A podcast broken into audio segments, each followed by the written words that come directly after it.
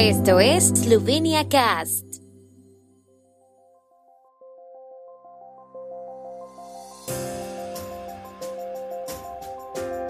Noticias. Asamblea Nacional votará hoy a juez constitucional en sesión extraordinaria. Gobierno esloveno y sindicatos firmarán acuerdos sobre aumento de salarios en la asistencia sanitaria. Pajor enfatiza la importancia de la inclusión y la tolerancia en la inauguración de la sinagoga de Ljubljana. Conferencia ministerial en Verdo Precráneo sobre el papel de la educación en la era digital.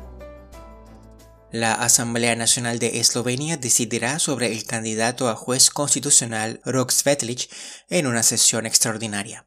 Svetlic necesita al menos 46 votos parlamentarios para ser elegido juez constitucional, lo que fue difícil de asegurar el pasado 26 de octubre, cuando se programó por primera vez la votación sobre su candidatura en la Asamblea Nacional ante la ausencia de dos diputados del Partido de los Pensionados y la obstrucción de la oposición.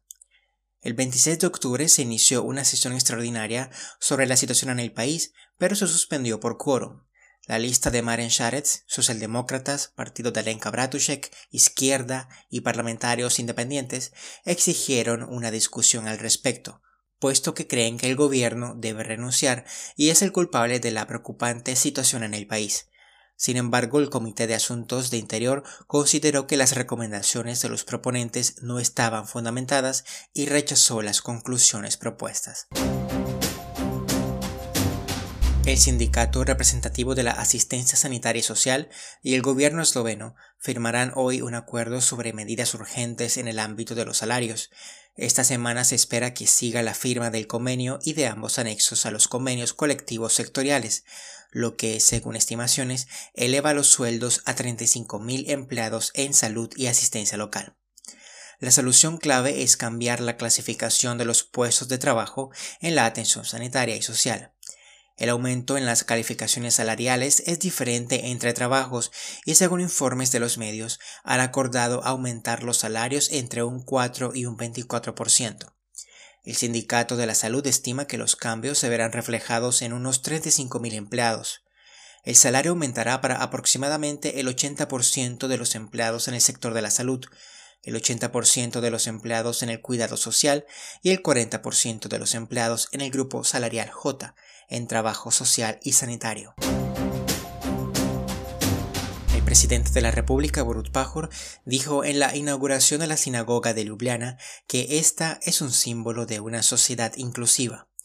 La sinagoga se inauguró ayer, en el Día del Recuerdo de 1938, cuando los nazis, en la noche de los cristales rotos, en la noche del 9 al 10 de noviembre, atacó y destrozó las sinagogas judías, escribió la Asociación de Comunidades Judías de Graz y Ljubljana. Según el presidente de la comunidad judía de Graz y el presidente de la sinagoga de Ljubljana, Elia Rosna, la apertura de la sinagoga en el centro de Eslovenia muestra que los nazis no lograron destruir la cultura judía en Europa.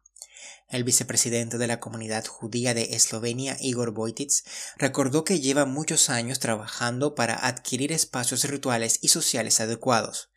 El rabino de Eslovenia, Ariel Haddad, dijo que la sinagoga son las personas que la llenan de voces de oración. Ayer se ha celebrado en Verdo Pricráneo una conferencia ministerial sobre el papel de la educación en la era digital como parte de la presidencia eslovena del Consejo de la Unión Europea. Reunió a partes interesadas clave, profesionales, profesores y jóvenes, que coincidieron en que la transición digital ya estaba ocurriendo, pero que debería acelerarse.